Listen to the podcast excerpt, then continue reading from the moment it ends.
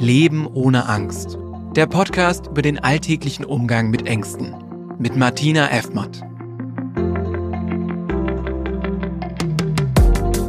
Ja, schön, dass ihr hier seid. Es geht um das Thema, und ihr glaubt es vielleicht nicht, eine besondere Angsterkrankung. Eine Erkrankung, die auch noch gar nicht so bekannt ist und deshalb bekommt sie heute unsere ganze Aufmerksamkeit. Und es geht um die Emetophobie. Emetophobie, ihr habt richtig gehört. Hm, häufig, wenn ich das in der Praxis sage, dann sagen die Patienten, Emi, was? Emi? Emitofu? Was soll ich haben? ja, Emetophobie Ganz kurz, woher kommt es? Dann kann man sich meistens das Wort auch viel besser merken. Das kommt von Emetos und Emetos ist altgriechisch und das heißt erbrechen. Und die, der zweite Teil des Wortes ist Phobos und das ist die Furcht. Also Emetophobie, das ist sozusagen die Erkrankung oder die Angst vor dem Erbrechen oder auch Kotzangst genannt. Ja, das glaube ich jetzt gar nicht, sagen ganz viele, wenn ich darüber mal spreche, weil die sagen, das soll eine Angsterkrankung sein. Oh ja, und zwar eine relativ und wirklich sehr schwerwiegende und in viele, viele Bereiche eingreifende Angsterkrankung. Und darüber, ja, möchte ich heute sprechen, wie man sie erkennt, wie ihr erkennen könnt, ob du oder dein Kind daran erkrankt ist und was man vielleicht dagegen tun kann, wo das alles herkommt. Ja, das soll mal so der Ausblick sein auf die nächsten Minuten, auf unsere Zeit in diesem Podcast. Was genau ist Emetophobie? Also die Angst, die Emetophobie ist erstmal die Angst und Panik davor, sich selber zu übergeben, und zwar alleine oder auch im Beisein von jemand anderem. Es ist aber auch die Angst und die Panik davor, mit ansehen zu müssen, wie andere Menschen oder auch Tiere wie ein Haustier, ein Hund oder eine Katze sich übergeben müssen. Dazu kommt die Angst oder die Panik vor jeglicher Konfrontation. Also Menschen, die an Emetophobie erkrankt sind, die meiden das im Fernsehen und es gibt ja heute fast keinen Tatort mehr, wo man nicht eine solche Szene sehen muss. Und das sind die Minuten, die Sekunden, wo der Emetophobiker halt umschaltet. Also in Medien, im Fernsehen, in erster Linie natürlich in TikTok, in Gesprächen, aber auch in der Konfrontation mit den eigenen Gedanken. In Gesprächen, wenn zum Beispiel eine Mutter im Kindergarten sagt, bei uns ist Magen-Darm ausgebrochen. Absoluter Trigger. Ja, und dann kommen wir schon dazu, nämlich die Angst davor, sich mit einem Magen-Darm-Virus anzustecken, das ist Pest und Cholera zusammen. Also eigentlich diese vier Punkte, wenn du oder jemand, den du kennst, davor Angst hat, und zwar nicht eine normale Angst, wie wir das vielleicht alle haben, wo wir sagen, hm, finde ich auch ekelig. Das ist übrigens das, was ein Emetophobiker am allerwenigsten hören mag. Die meisten mögen ja nicht sich übergeben. Aber der Emetophobiker, der hat keine normale Angst, sondern der hat eine Todesangst in dem Moment eine wirkliche Panik zu sterben. Manche sagen sogar, also bevor ich nochmal einen Norovirus bekomme, möchte ich lieber sterben. Und das ist ganz, ganz ernst gemeint. Wie zeigt sich denn die Emetophobie bei Erwachsenen, aber auch bei Kindern? Das Gemeine an dieser Erkrankung ist, dass sie ganz häufig so ganz unspektakulär anfängt. Häufig mit Übelkeit, mir ist schlecht, ist dann so ein Satz, den die Betroffenen vielleicht selber schon tausendmal gesagt haben, bis sie vielleicht irgendwann erkennen, da ist doch was Phobisches vielleicht dahinter, ne? So eine stetige Übelkeit, die kann zu so einem ungeliebten Dauerbegleiter werden. Ja, dieser schleichende Verlauf, dass man dann morgens schon beim Aufwachen kontrolliert, ist alles in Ordnung oder ist mir aus irgendwelchen unerklärlichen Gründen schlecht. Bei Kinder klagen die Mütter häufig bei den Kinderärzten, dass die Kinder oft über Bauchschmerzen klagen. Egal was sie kochen, mögen sie das nicht essen, sie vertragen es nicht oder es ist den Kindern einfach nur schlecht. Ja, diese Patienten haben dann häufig eine ganz lange Reihe von Untersuchungen, also schulmedizinisch ähm, geht es von einem Arzt zum nächsten, von der Magen, vom Kinderarzt zur Magen-Darm-Spiegelung, zum Ultraschall.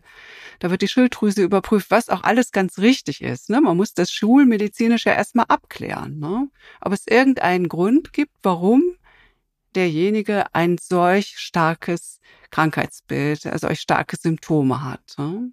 Und das kann natürlich sehr frustrierend sein, weil der Arzt einfach keine körperliche Ursache finden kann und ganz häufig und auch recht gemeint, finde ich, ist es, dass Emetophobiker als Simulanten eingestuft werden. Das heißt, ist doch gar nicht so schlimm, mir ist auch schon mal schlecht, also so schlimm ist das nicht. Was sind die Symptome von Erkrankten? Hm, ich teile die mal ganz gern in so Symptome im Körper. Welche Gedanken haben Sie? Was sind die Angstsymptome bei den Gefühlen und vielleicht welches Verhalten kann ich bemerken? Also Körpersymptome sind ganz klar Herzrasen, Schwitzen, Beklemmungsgefühle, häufig Zittern, Übelkeit sowieso, da haben wir schon jetzt mehrfach drüber gesprochen, Magenschmerzen. Der Kloß im Hals ist auch ganz, ganz häufig. Ähm, aber natürlich auch noch weitere, ne? Schlaflosigkeit, Unruhe, Ohrgeräusche. Was denken so Emetophobiker? Was sind die Gedanken? Was sind so symptomatische Gedanken? Die denken häufig, hoffentlich muss ich mich nicht gleich übergeben. Oder ich muss hier weg. Oder ich werde sterben. Ich drehe durch. Ich halte das nicht mehr aus. Ich verliere die Kontrolle. Oder es hört nie wieder auf. Oder niemand kann mir helfen. Das sind so die Gedanken. Und die Gefühle sind klar ängstlich, panisch, allein, unsicher, traurig. Aber auch wütend und verzweifelt. Wie verhalten sich dann Menschen, die an einer solchen Angsterkrankung erkrankt sind? Ganz häufig halt mit Vermeidung oder Flucht aus der Situation, Ablenkung, natürlich auch mit Medikamenten. Also in meiner Praxis frage ich häufig, welche Dinge haben Sie meistens bei sich? Die Emetophobiker haben eigentlich immer eine Flasche Wasser dabei. Immer, immer, immer. Irgendwas zum Lutschen, Pfefferminzbonbons, häufig aber auch ähm, Tabletten gegen Übelkeiten. Ne? Ja, hm, bei Kindern ist häufig ein regressives Verhalten zu äh, beobachten und auch das Verhalten, sich immer wieder zu vergewissern, ob doch alles in Ordnung ist. Außerdem reißen sie häufig das Fenster auf und manchmal kann man oder auch öfter kann man ein ständiges Räuspern erkennen. Das Räuspern gegen diesen Kloß im Hals. Genau, und dann kommen wir schon zu dem, wen es nämlich betrifft. Das haben wir eben schon gehört. Es kann sowohl Kinder als auch Erwachsene betreffen. Also beide können davon betroffen sein. Und ganz, ganz häufig, wenn ich frage, seit wann haben Sie das denn? Dann haben die Patienten das tatsächlich seit ihrer Kindheit. Aber nie drüber gesprochen, oder häufig haben sie es gesagt vielleicht. Sie haben sie in der Schule gesagt, hm, ich kann nicht zur Schule gehen, weil mir ist schlecht. Ähm, und wo es dann irgendwann, wenn sie sich dann getraut haben, auch gesagt haben, ich möchte nicht zur Schule gehen, weil ich habe Angst, dort mich zu übergeben. Das ist der Grund. Wie fühlt sich der Emetophobiker? Der Emetophobiker berichtet häufig davon, dass er, ja, wenn er morgens aufwacht, schon checkt, ob alles in Ordnung ist. Der, ja, schon überlegt, gibt es heute irgendwie etwas Besonderes? Äh, Habe ich eine besondere, gibt es, gibt es eine besondere Situation? Muss ich möglicherweise mit dem Bus fahren? Es wird sozusagen alles als sehr, sehr äh, gefährlich eingestuft, wo die Möglichkeit bestehen könnte, dass einem schlecht werden kann, wie im Bus oder in der Schule oder dass man sich übergeben könnte oder dass man jemanden sieht, der sich übergeben kann. Also all diese Dinge äh, werden schon praktisch im Vorfeld am Tag überlegt und ähm, ja, sind dann schon mit Angst besetzt. Was bei der Emetophobie auch ein wichtiges Thema ist, ist zu schauen, viele Menschen, die daran erkranken, sind auch gleichzeitig, haben gleichzeitig eine gewisse Hochsensibilität. Sind sehr hochsensible Menschen, die sich ja dadurch auszeichnen, dass sie ein verstärktes Empfinden haben. Also Hochsensibilität kann sein, kann etwas zu tun haben mit der Wahrnehmung von außen, also von Farben, von Helligkeit. Kann aber auch sein, dass sie sehr empfindlich sind auf den Ohren, aber natürlich auch, es gibt eine Hochsensibilität mit einem verstärkten Empfinden für den eigenen Körper. Das bedeutet, dass kleinste Darmgeräusche schon in den Ohren dröhnen oder auch ein erhöhtes Schmerzempfinden da ist, also dass sozusagen Luft im Bauch zu ganz unerträglichen Beschwerden führen kann. Also Luft im Bauch, die wir alle mal haben und dann pupsen wir halt, ja. Aber wenn ich an Emetophobie erkrankt bin, dann habe ich vielleicht ein wirklich sehr starkes Schmerzempfinden und dieses starke Schmerzempfinden sorgt halt dafür, dass der, dass der Hochsensible halt in die Angst hineingeht. Dabei ist Hochsensibilität an sich ja keine Erkrankung und in dem Sinne auch nicht zu behandeln. Der Hochsensible muss also lernen, mit dieser Erkrankung umzugehen. Und auch mit der Erkrankung der Emetophobie. Aber diese Verbindung zwischen Hochsensibilität und Emetophobie ist halt zumindest in meiner Praxis sehr, sehr eindeutig zu sehen. Ja, die Frage ist halt, woher, wie, wie entsteht denn eigentlich eine Emetophobie oder wo kommt die denn jetzt her, verdammt nochmal, ne? Das eine ist natürlich klar durch eine, möglicherweise eine Übelkeit, die da ständig ist, so schleichend kommt sie da hinein und dann beginnt jemand zu katastrophisieren und, hm. Aber in meiner Praxis, meine Erfahrung ist, dass ganz, ganz, ganz viele Emetophobiker dieses Krankheitsgefühl und diese Angst halt schon haben, seitdem sie ganz klein sind. Und dann schaue ich immer sehr gerne danach, gibt es möglicherweise ein traumatisches Erlebnis in der Kindheit? Und alleine die Frage an den Erkrankten, kannst du dich vielleicht an ein Schlüsselerlebnis erinnern? Ist bei Menschen, die an einer Emetophobie erkrankt sind, nach meiner Erfahrung sehr, sehr hoch. Und dann liegt dort halt auch der Schlüssel in der Behandlung nachher. Also ganz häufig eine Erfahrung in der Kita, dass sich ein Kind selber übergeben hat, zum Beispiel in der Kita oder jemand anderes, ein anderes Kind, Kindergarten, Grundschule.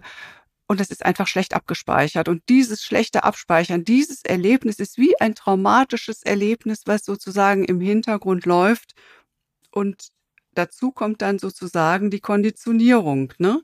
dass das Kind denkt, okay, das ist in der Schule passiert, ich habe da dort und dort gesessen oder das ist im Unterricht passiert, im Matheunterricht und dann wird das so verknüpft, nämlich ja, konditioniert mit Mathe oder mit dem Schultisch oder mit dem Nachbarskind. Und ähm, Angst hat ja grundsätzlich die Tendenz, das wisst ihr, sich auszubreiten. Und so breitet sich diese Angst dann auf andere Lebensbereiche aus. Aber es ist ganz wichtig zu verstehen, wenn du so ein Erlebnis hast oder ein Magen-Darm-Virus, eine Norovirus-Erkrankung, dann kann das sein, dass dieses schlechte traumatische Erlebnis sich so abgespeichert hat, dass dich, dass sich das praktisch durch dein ganzes Leben zieht und dich begleitet. Vielleicht bist du durch die Kindheit und die Kindergarten- und Jugendzeit sogar ganz gut gekommen, hast das irgendwie verdrängt und war vielleicht auch nicht so schlimm. Und möglicherweise ist zu einem späteren Zeitpunkt wo eine Belastungssituation war, möglicherweise eine Prüfungssituation oder einen Schulwechsel, kann das auch sein. Also irgendeine Belastungssituation. Ähm, und auf einmal kommt diese Panikattacke oder die Angst wie aus dem Nichts heraus, ja. Aber die Ursache liegt tatsächlich in dem traumatischen Erlebnis, in dem Schlüsselerlebnis. Was sind andere Ursachen von Emetophobie? Das andere ist halt, das, dann kommt die Konditionierung. Also viele Trigger, die verbunden werden, wie, ich sag mal, der Fleck auf der Straße. Ne? Man sieht einen im Rheinland, und da komme ich ja her, einen Flecken, einen Kotze auf der Straße und zack, ist man in diesem, in der Angst drin. Ähm, man sieht einen Eimer, weil die Mutter einem vielleicht damals immer einen roten Eimer gegeben hat. Oder, oder, oder. Also es gibt ganz viele Trigger.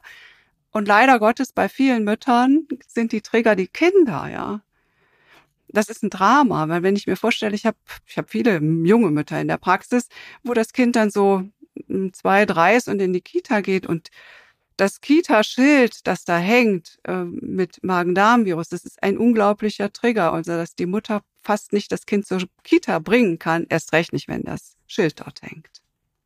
Also die Trigger, die kann man sich auch anschauen und die kann man entmachten und entkraften und bearbeiten, natürlich.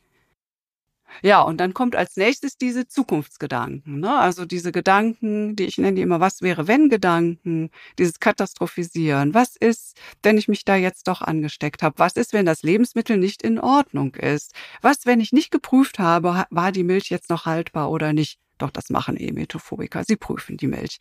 Also, aber was ist, wenn ich das nicht geprüft habe und ich habe die getrunken? Es könnte sein, dass mir schlecht wird. Solche Dinge denken Emetophobiker und deshalb grenzt sie das auch ganz, ganz extrem ein. Ja, diese Themen gilt es zu bearbeiten und die dahinterliegenden Ängste zu erkennen. Was sind mögliche Schwierigkeiten bei der Behandlung dieser Angsterkrankung? Worüber wir uns auch unterhalten sollten, das werden wir aber sicherlich in der ein oder anderen Folge auch machen, die ja noch folgen werden, wenn wir mit Eltern sprechen, nämlich die Abgrenzung von Emetophobie zur Magersucht. Eine sehr häufige Erkrankung, ähm, die Anorexie, die auch sehr, sehr gefährlich ist, die aber eine ganz andere Art der Behandlung braucht als ein Emetophobiker, der aufgrund dessen, dass er diese Angst hat, ähm, sich zu erbrechen, in seiner Logik folgt für den Emetophobiker, also dann esse ich doch lieber nicht, weil wenn ich nichts esse, dann muss ich mich auch nicht übergeben, dann ist ja sozusagen nichts drin. Und deshalb kontrollieren sie das Essen, natürlich in Bezug auf mögliche Nahrungsmittelunverträglichkeiten. Sie kontrollieren das Essen, ob es noch gut ist, also das Mindesthaltbarkeitsdatum. Sie vermeiden auch gefährliche Lebensmittel. Das ist häufig, also gefährlich in Anführungszeichen natürlich, das ist häufig Sahne oder Eier oder künstliche Zusatzstoffe oder konservierte Nahrung. Und natürlich abgelaufene oder unbekannte Lebensmittel werden sowieso nicht gegessen. Und diese ganzen veränderten Essgewohnheiten führen dann natürlich häufig auch zu starken Gewichtsverlust. Das ist aber bei dem Emetophobiker gar nicht gewünscht, ganz anders als bei jemandem, der eine Magersucht hat. Und deshalb ist es so schwierig, wenn ein an dieser Angst erkrankte Mensch dann aufgrund seiner Gewichtsabnahme in der Klinik in der Anorexieabteilung landet, weil es einfach schlicht nicht das ist, ja, ähm, also die, die Erkrankung praktisch nicht am, nicht am Schopfe gepackt wird, ja. So, wir werden bestimmt auch sprechen über Schulängste und wo ist denn der Unterschied zwischen der Schulphobie und der Schulangst oder einer Emetophobie. Aber auch das möchte ich gerne verweisen auf die entsprechenden Podcasts mit den Eltern. Da werden wir sicherlich darüber noch sprechen. Wie lässt sich die Emetophobie biologisch erklären? Welche Rolle spielt unser Körper bei dieser Angst? Wir könnten jetzt mal darüber sprechen, was vielleicht so eine, ein Mitverursacher ist. Ein Mitverursacher ist das vegetative Nervensystem. Also unser Nervensystem steuert ja also unsere lebensnotwendigen Körperfunktionen wie Atmung, Verdauung, Stoffwechsel. Ne? Und das vegetative Nervensystem sorgt auch gemeinsam mit unserem Hormonsystem dafür, dass alle unsere Organe gut funktionieren. Das steuert im Prinzip all die Bereiche, die wir mit unserem direkten Willen nicht beeinflussen, also wie Blutdruck, Speichelfluss, ob sich die Adern weiten und verengen. Genau, und in diesem Zusammenhang stehen sich der Sympathikus und der Parasympathikus sozusagen gegenüber. Und der Sympathikus, der macht uns sozusagen aktiv, der setzt uns Entspannung, ne? der sorgt dafür, dass wir sozusagen schnell reagieren können. Und der Parasympathikus, das ist der Teil, der uns entspannen lässt und den wir brauchen, um uns zu entspannen und um ruhig zu sein. Was passiert jetzt, wenn ich Angst habe? Egal welche Angst. Wir werden ja öfter über Angst sprechen. Was passiert dann? Es wird sozusagen in unserer Amygdala, das ist so ein kleiner Kern, so ein kleiner Teil in unserem Gehirn, da wird diese Angst, diese Angstreaktion sozusagen angeschubst. Es wird praktisch was erlebt, was andere Menschen vielleicht als nicht so beängstigend, ne? also etwas, hm, was uns beängstigt. Das wird angeschubst. Der Startpunkt der Angstreaktion sorgt dafür, dass so biochemische Prozesse ausgelöst ähm, werden. Also es werden ganz viele Hormone ausgeschüttet und diese Hormone wie Adrenalin, Noradrenalin, Cortisol und so weiter, die sorgen dafür, dass ich sozusagen aus meiner Angst heraus sehr schnell an, ähm, reagieren kann, nämlich mit Angriff oder mit Flucht. Und damit der Körper in ganz schneller Zeit in so einen Fluchtmodus gesetzt werden kann, Dafür brauche ich halt sozusagen diese Alarmanlage, diese innere Amygdala. Was macht die? Die sorgt erstmal dafür, dass sich die Blutverteilung ändert. Die Blutverteilung ändert, das bedeutet, weil ich ja fliehen muss oder kämpfen muss, brauche ich ganz viel Blut in meinen Beinen. Und das heißt, das Blut wird sozusagen heruntergepresst aus dem Kopf herunter in die Beine, damit ich rennen kann. Das haben übrigens auch ganz, können ganz, ganz viele sich vielleicht erinnern, wenn sie mal in der Schule Angst hatten, weil sie aufgerufen worden sind oder in der Schule, wenn man ähm, eine Prüfung hat, wo man sagt, Mensch, das hatte ich vorher so gut gelernt, das habe ich eigentlich alles gewusst. Aber als die Frage dann kam, ich hatte wie ein Blackout, ich hatte, ich hatte nichts mehr im Kopf. Und das stimmt. Und das ist wirklich daran gelegen, dass im Angstmodus, ich sag mal, das Gehirn, das äh, Blut runtergepresst wird und dann ist im Gehirn wirklich nur noch ein Zugriff auf das, was ganz, ganz tief verankert ist. Und diese Blutverteilung, dieses, diese Blutverteilung, die so runtergeht, die sorgt auch beim Emetophobiker unter anderem für diese Übelkeit. Weil in der Angst wird das Blut runtergepresst. Und wenn man sich das jetzt vorstellt, dann presst es das ja auch am Hals runter, nach unten. Und das sorgt für dieses Kloßgefühl im Hals. Dass wir im Hals ein Gefühl vom Schluck Kloßbeschwerden haben. Dann wird das Blut weiter runtergepresst und der Magen, in dem ja ganz viel Blut ist, damit das diese Peristaltik macht, also diese Magenbewegung. Wenn das Blut dann in die Beine runtergeht, dann hängt der Magen so ein bisschen schlaff durch und das macht das flaue Gefühl im Magen. Wie kann man sich selbst oder anderen helfen, wenn diese Angst plötzlich eintritt? Ja, was kann man dann tun? Also was kann man grundsätzlich tun? Erstmal ist wichtig, das zu wissen und zu verstehen und zu verstehen, dass ein Teil der Lösung auch immer darin liegt, ähm, den Parasympathikus zu stärken. Wie mache ich das? Also wenn der Emetophobiker jetzt merkt, dass er Angst hat oder auch andere Menschen, die merken, bei allen Ängsten gilt das, ich gehe in die Angst hinein, die können mit einer tiefen Bauchatmung ganz gut dagegen arbeiten. Also eines der aller, allerersten Dinge, die ein Angstpatient lernen darf, ist, tief zu atmen, tief in den Bauch hineinzuatmen um so den Parasympathikus zu aktivieren, also der Entspannungsnerv. Der, der dafür sorgt, dass wir uns entspannen können. Gut, das war jetzt der kleine Ausflug in das Nervensystem, der aber für den Emetophobiker ganz wichtig ist, weil gerade hier halt ein Teil der Lösung liegt und auch ein Teil der Begründung, weshalb er dieses Übelkeitsgefühl hat ne? diese Übelkeit, die ihn so begleitet. Bonustrack. Eine kurze Atemübung. Vielleicht magst du dich heute für ein Atemtraining entscheiden. Ein Atemtraining ist in jeder Hinsicht eine wirklich gute Wahl, weil der Atem versorgt deinen Körper mit frischem Sauerstoff und er passt sich zudem unserer Stimmungslage an. Und deshalb ist es insbesondere bei Stress und bei Angst auch so, dass der Atem immer flacher und schneller wird. Dabei und dann dagegen zu steuern, da hilft halt die tiefe Atmung in den Bauch hinein. Die tiefe Bauchatmung. Und so atmest du richtig. Wenn du magst, kannst du sofort mitmachen. Leg dich bequem hin oder setz dich ganz entspannt hin. Leg eine Hand auf deinen Bauch. Und jetzt atmest du tief durch die Nase ein. Du zählst dabei bis drei oder vier und du fühlst, wie sich dein Bauch beim Einatmen ausdehnt und sich deine Hand auf deinem Bauch bewegt. Dann atmest du aus. Du zählst bis sechs oder sieben.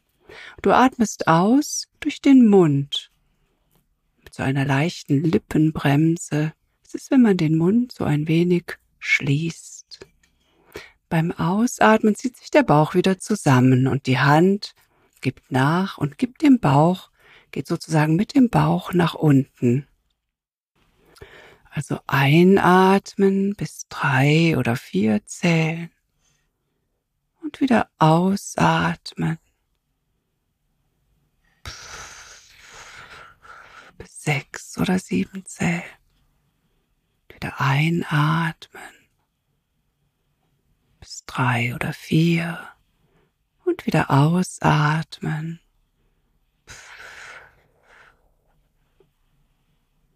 Das ist so eine ganz grundsätzliche Übung. Mit dieser Übung kannst du ganz einfach zwischendurch überprüfen, ob und wie gut und wie tief du gerade atmest. Und das kannst du machen, ob du am Arbeitsplatz bist oder was ich auch mal eine gute Idee finde, so ein paar Atemzüge, zum Beispiel in der Schlange einem Supermarkt.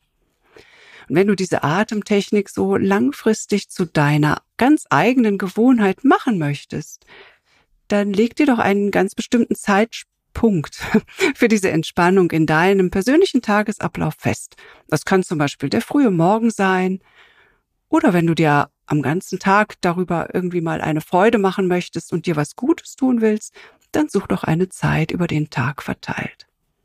Oder am Abend, so in Kombination mit der Zahnputzroutine. Ganz egal wann und wie, Hauptsache du findest die Möglichkeit, so täglich dich für, für ein paar Minuten zurückzuziehen und dich so auf deinen Atem zu konzentrieren. Ich verspreche dir, wenn du dieses Atemtraining, und da gibt's wissenschaftliche Studien zu, konsequent über 21 Tage durchführst, und so lange braucht man halt, um so eine neue Routine festzulegen, dann wirst du merken, wie sich etwas verändert, nämlich deine Selbstwahrnehmung zur Entspannung. Die wird sich nämlich verbessern. Und dann schaffst du es auch in Angstsituationen besser loszulassen und du bemerkst die Anspannung früher und kannst dadurch auch schon früher entgegensteuern. Und unglaublicherweise nach ungefähr drei Monaten kann man diese Veränderungen im Gehirn sogar im MRT sehen. Und wenn du mal vielleicht eine Zeit lang findest, keine Übung zu machen, dann ist doch auch überhaupt kein Problem, weil dann steigst du einfach am nächsten Tag wieder ein. Alles Gute. Bis dahin. Deine Martina. Vielen Dank fürs Zuhören. Wir hoffen, diese Folge konnte dir helfen. Wenn du Fragen, Feedback oder Themenvorschläge hast, schicke uns gerne eine Mail an me at fmat-coaching.de. Ebenso würden wir uns sehr darüber freuen, wenn du den Podcast abonnierst und eine kurze Bewertung hinterlässt. Danke und bis bald.